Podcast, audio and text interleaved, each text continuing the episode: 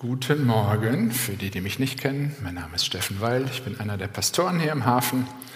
Und für die, die mich nicht kennen, die wissen sicher auch nicht, dass ich, bevor ich Theologie studiert habe und Pastor wurde, auch schon mal was Richtiges gearbeitet habe. Sowohl als Krankenpfleger als auch im Rettungsdienst, wo ich zehn Jahre beschäftigt war, waren Kindernotfälle immer sehr speziell. Das war emotional immer sehr aufgeladen, sehr herausfordernd.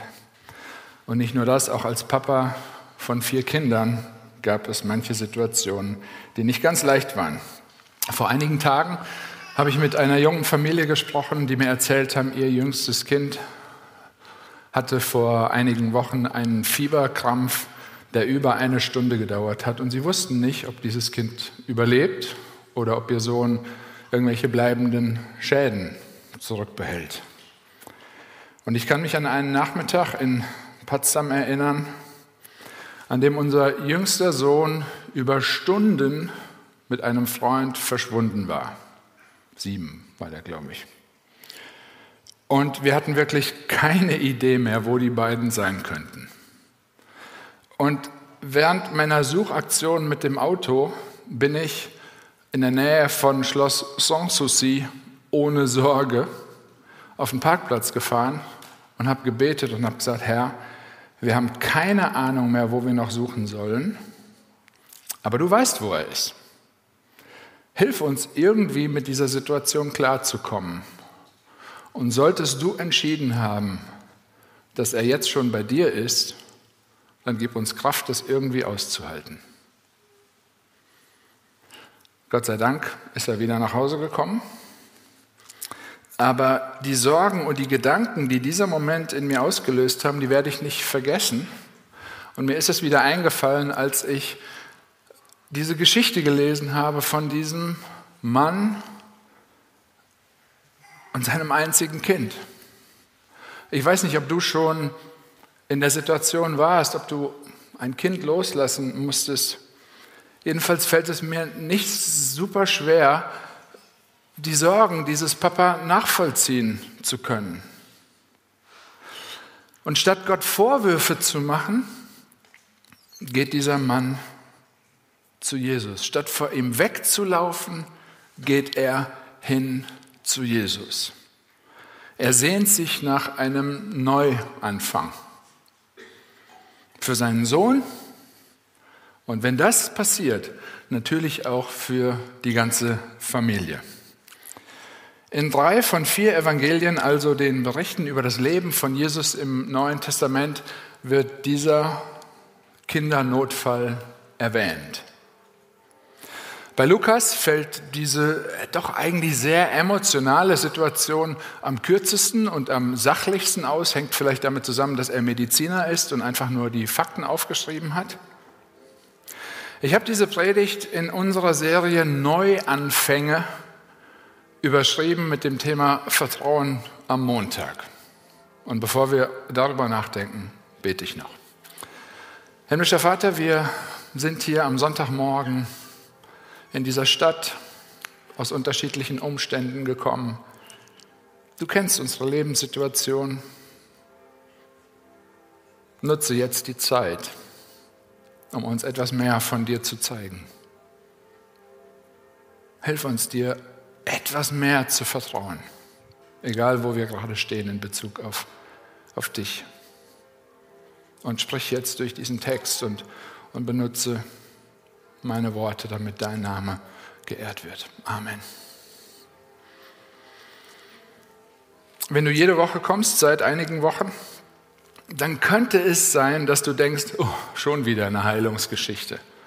Oder schon wieder ein Text, wo irgendwie Dämon oder böser Geist vorkommt. Vielleicht denkst du, spannend, schon wieder. Vielleicht denkst du auch, unglaublich, sowas kann ich nicht glauben. Sehnst du dich nach einem Neuanfang? Und wenn ja, wohin gehst du mit dieser Sehnsucht? Wir wissen nichts darüber, wie es mit diesem Papa und seinem Sohn weitergegangen ist, nachdem Jesus diesen Jungen geheilt hat und ihn wieder an seinen Papa zurückgegeben hat. Und ich sage euch ehrlich, manchmal finde ich es frustrierend, dass die Fragen, die ich spannend finde, nicht beantwortet werden.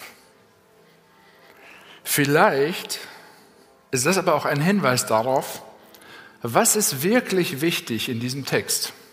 Völlig unabhängig davon, ob ich das jetzt interessant finde oder was ich interessant finde. Ich habe euch etwas mitgebracht. Ich mache gerne Puzzle. Puzzle hat für mich etwas Therapeutisches. Und äh, ich habe hier ein Puzzle, das ich noch nicht zu Hause gemacht habe. 3000 Teile, herausfordernd, groß, ähm, tolles, äh, tolles Motiv. Ähm, VW-Busse, Bullis. Wenn ich mir jetzt wahllos ein Teil hier rausnehme, das kann ich mir so lange angucken, wie ich will, es sagt mir relativ wenig über das Gesamtbild, wo das hingehört, was auch immer. Ich, keine Ahnung, was hier draus werden soll. Wenn ich mir diese Vorlage vom Gesamtbild anschaue, dann bekomme ich eine Idee davon, wo die Reise hingeht. Und dann kann ich tatsächlich auch schon versuchen, okay, das könnte hier oder hier, könnte dieses einzelne Teil seinen Platz in diesem Gesamtbild finden. Und wisst ihr, egal wie unscheinbar oder wie langweilig oder wie nichtssagend dieses einzelne Puzzleteil auch ist oder dir vorkommt, wenn das am Ende fehlt, haben die Perfektionisten unter uns ein echtes Problem. Da können 2999 Teile am richtigen Platz liegen. Wenn diese Lücke bleibt am Ende, und das soll nicht sein, es, es, es darf nicht fehlen. Und ich möchte diesen Vergleich mit dem Puzzle mal heute benutzen, um damit wir uns diesen Bibeltext mal von einer anderen Seite annähern, als sonst wir normalerweise das machen. Dieser Text, dieser kurze Text ist wie ein einzelnes Puzzleteil in diesem Gesamtbild der Heilsgeschichte Gottes, die er uns in seinem Wort, in der Bibel vor Augen malt.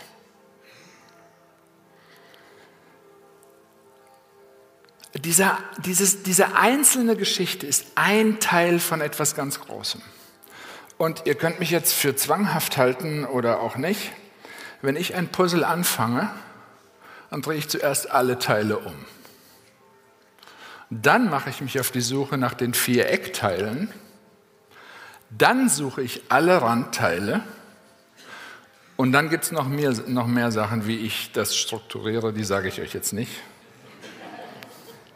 Es gibt Menschen, die puzzeln einfach drauf los. Das kann ich nicht verstehen. Meine Mutter puzzelt ohne dieses Bild. Wie verrückt ist das? Das macht keinen Sinn, das ist viel zu kompliziert, das ist nicht zielführend. Was heißt das für den Umgang mit diesem oder mit einem Bibeltext. Auf der Suche nach den Eckteilen habe ich gemerkt, wow, dieser Text kommt auch bei Markus und auch bei Matthäus vor. Alle haben diesen Augenblick hier festgehalten.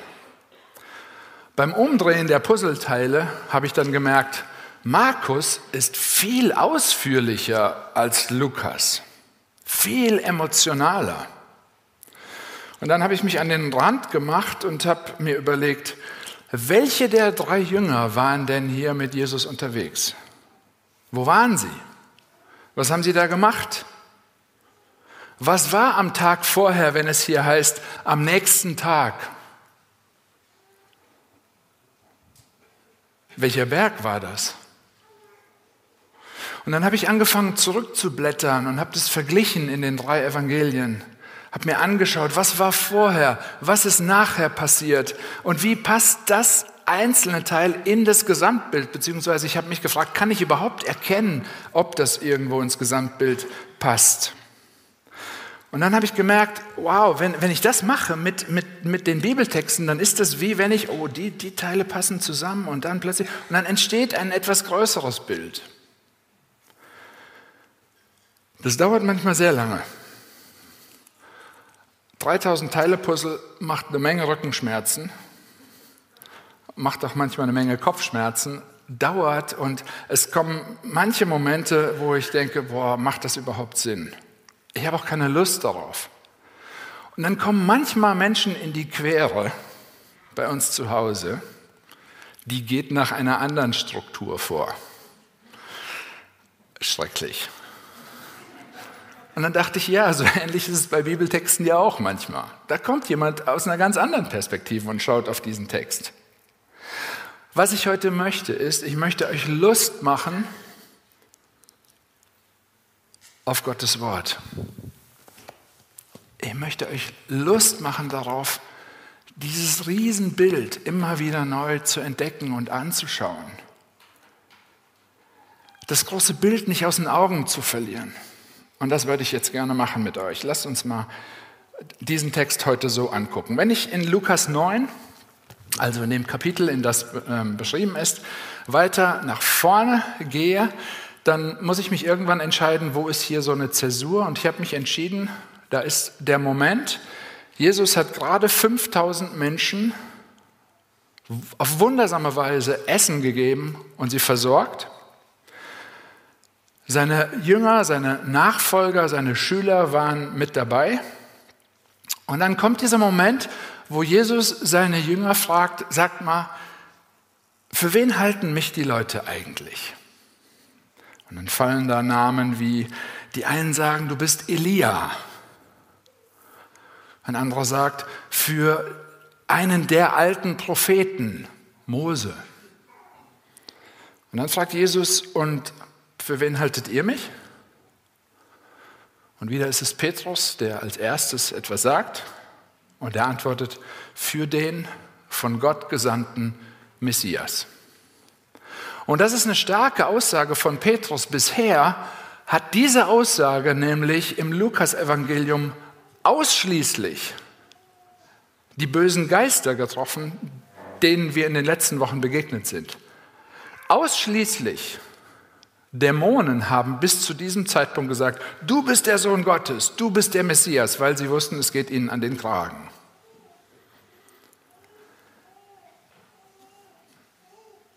Jesus sagt, richtige Antwort, Petrus, aber bitte redet mit niemandem darüber. Wieso das? Weil bis zu diesem Zeitpunkt Menschen noch nicht verstehen können, was das bedeutet, dass ich der Sohn Gottes, dass ich der Messias bin. Dass ich noch viel erleiden muss. Verleumdung, Verrat, Verurteilung aufgrund von Falschaussagen, Hinrichtung durch Kreuzigung, aber auch Auferstehung. Und wahrscheinlich haben sich die Jünger hier am Kopf gekratzt und haben überlegt, das passt nicht zu unserer Vorstellung von einem Messias.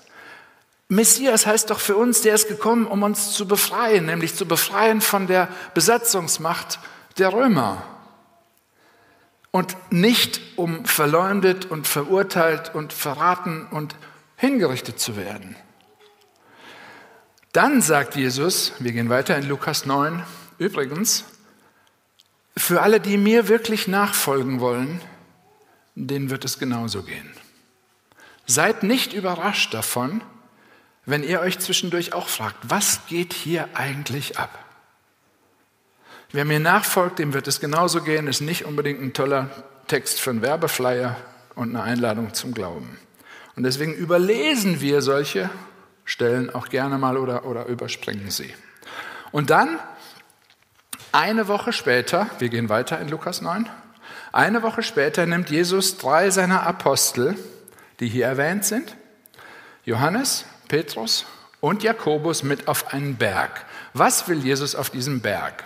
Das heißt, Jesus möchte dort beten. Das heißt, diese drei Jünger bekommen einen Workshop mit Jesus persönlich, Gebet auf einem Berg. Und jetzt sagen viele, wow, Sowas hätte ich gerne.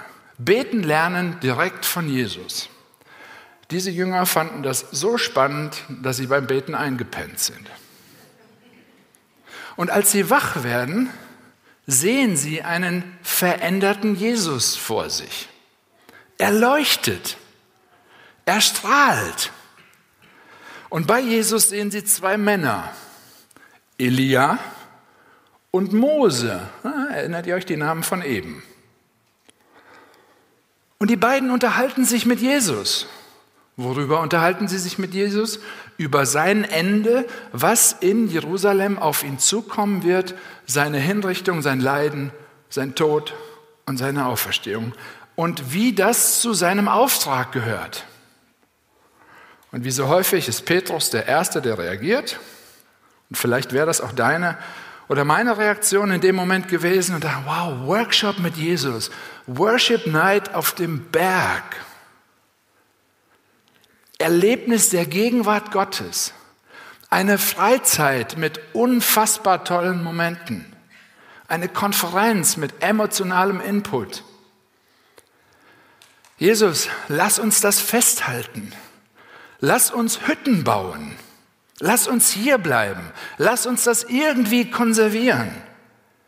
Das ist so schön, das ist so intensiv. Ich wünschte, es wäre immer so. Vielleicht kennst du solche Gedanken, vielleicht wunderst du dich auch über solche Gedanken.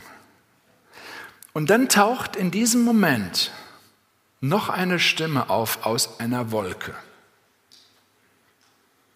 Und die Stimme sagt,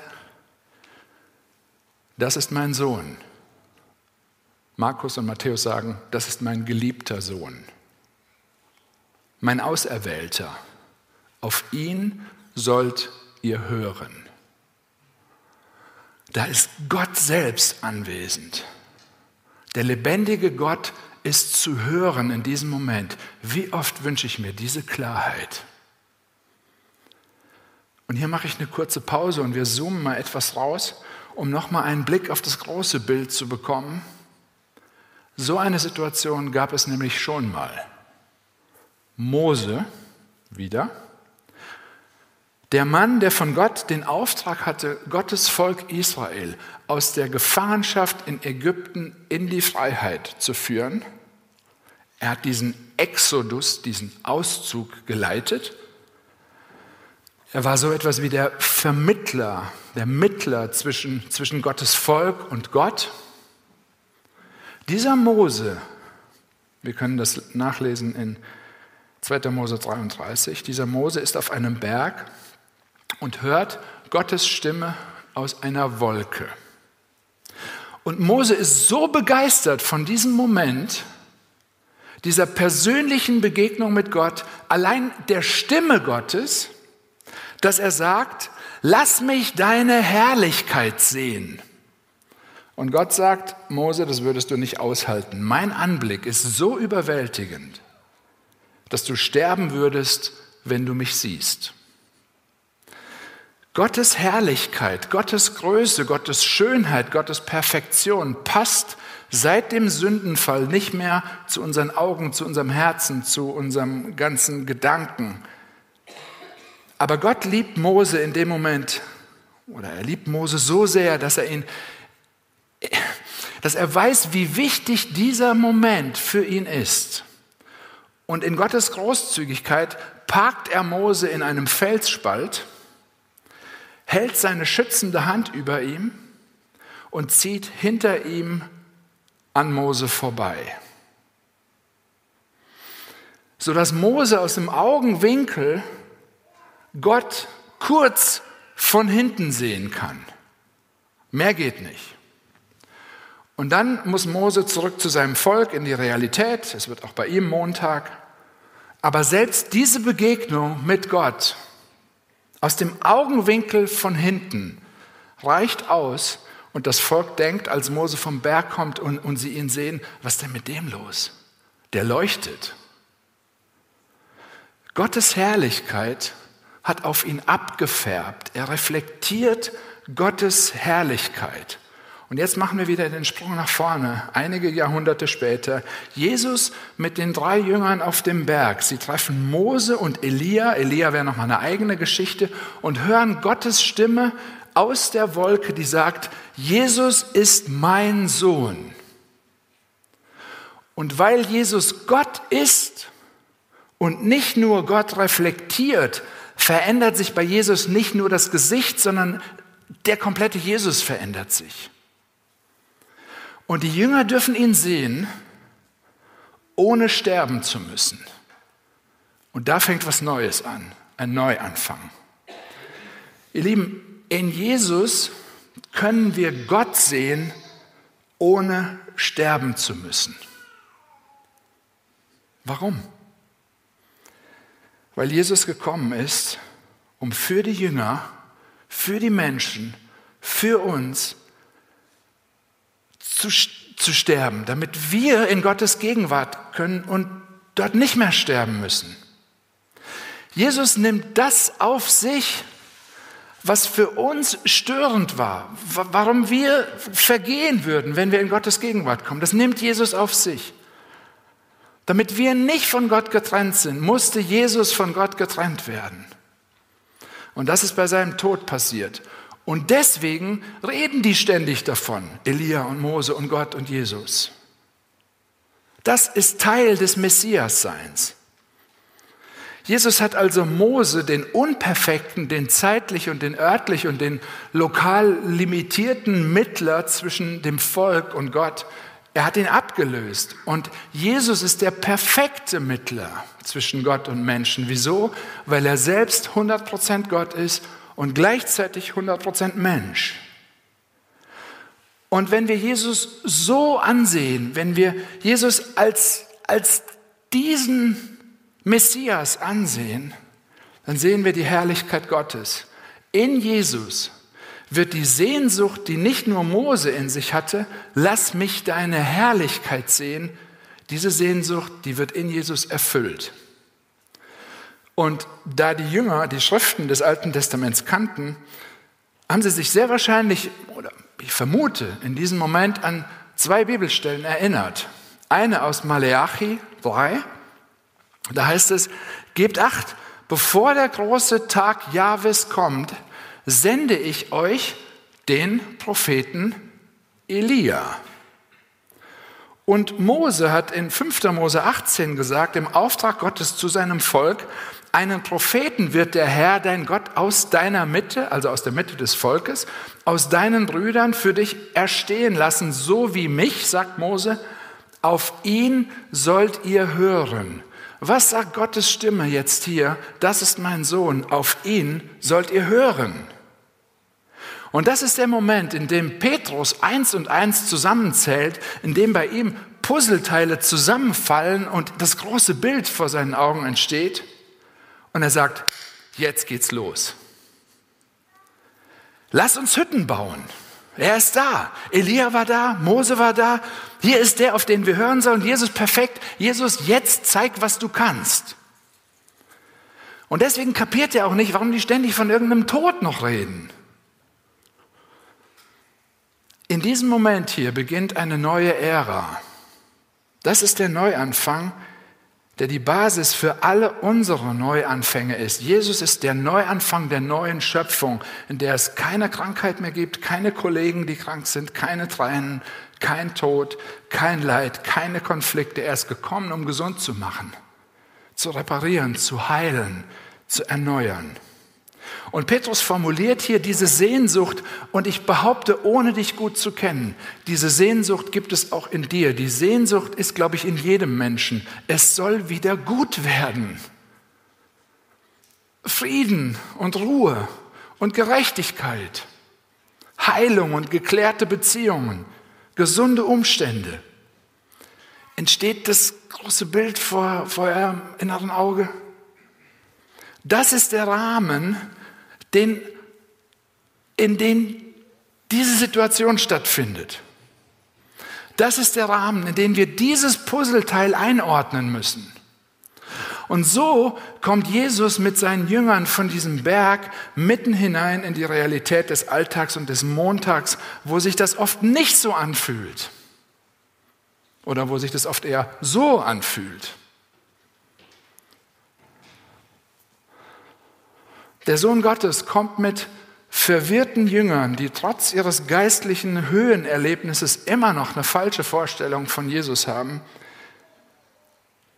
und eine falsche Vorstellung von seinem Auftrag, kommt er in eine emotional aufgeladene Situation, eine aufgeregte Menschenmenge und mitten in dieser Gruppe dieser verzweifelte Mann, der Angst um seinen eigenen Sohn hat und seinen einzigen Sohn. Und das ist der Moment, in dem deutlich wird, dass geistliche Momente, intensive geistliche Momente, nie nur zum Selbstzweck da sind. Nicht zum Hüttenbauen und nicht zum Konservieren.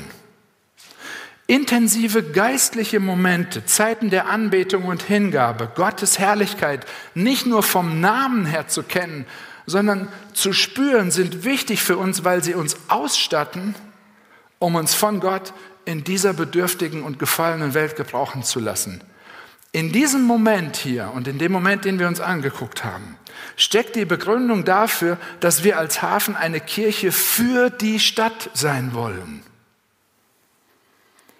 Jesus, dem nichts gefehlt hat, der erfüllt alles, was Gott durch das Gesetz, stellvertretend Mose, und die Propheten, stellvertretend Elia, vorausgesagt hat. Er geht an den Ort der Verzweiflung und der Not, an den Ort des Todes und der Krankheit. Er wird Mensch. Mose und Elia sprechen mit Jesus über seinen Exodus. Und dieses Wort kann unterschiedliche Bedeutungen haben. Einfach Exodus kann einfach Abschied heißen. Exodus kann auch Tod heißen. Es kann aber auch Auszug aus einer Gefangenschaft in die Freiheit bedeuten. Jesus setzt etwas noch Größeres in Gang als den Auszug des Volkes Israel aus Ägypten. Gott befreit uns durch Jesus aus der Sklaverei der Sünde und hat damit Krankheit und letztlich dem Teufel seine Macht genommen. Jesus macht durch seinen Tod die Tür auf für eine unbeschreibliche Freiheit, für die neue Schöpfung. Und diese Herrlichkeit von Jesus, die wurde auf einem anderen Hügel bei Jerusalem enthüllt und erfüllt, nämlich auf Golgatha. Das war der geistliche Höhepunkt, das zentrale Puzzleteil in der ganzen Heilsgeschichte. Obwohl es sich in dem Moment nicht so angefühlt hat, sondern ziemlich komisch aussah. Und die konkrete Anwendung, den Vorgeschmack auf, dieses, auf diesen allumfassenden Sieg, den erleben dieser Junge und dieser Papa und diese Menge, die dabei ist. Ich will mich gar nicht lange mit dem bösen Geist aufhalten. Dominik hat letzte Woche einiges dazu gesagt. Vielleicht nur so viel. So wie Gott Helfer hat, nämlich Engel, hat der Gegenspieler Gottes, der Teufel, auch Helfer, Dämonen, böse Mächte. Und sie führen das aus, was die Strategie des Teufels ist, nämlich zerstören, verwirren, vernichten, durcheinander machen, stehlen, schlachten, verderben. Deswegen fühlt sich manches so an. Und diese fiese Masche des Teufels ist es, sich häufig an den Schwächsten zu vergreifen. Und das kann ganz unterschiedlich aussehen.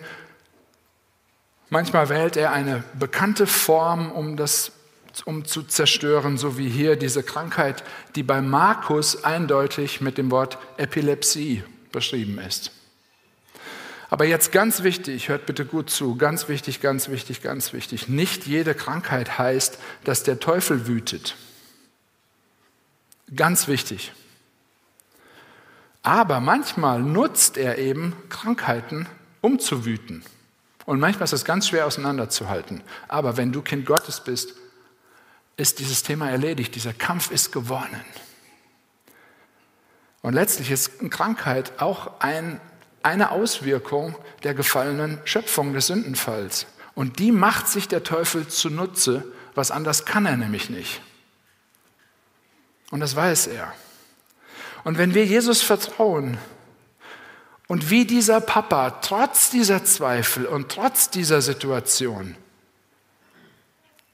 zu Jesus gehen, statt was der Teufel initiieren will, von Jesus weglaufen,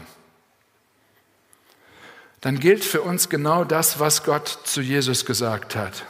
Und das sagt er durch Jesus zu uns. Du bist mein geliebter Sohn, du bist meine geliebte Tochter. Und bei Markus sehen wir noch eine Konversation zwischen diesem Papa und Jesus.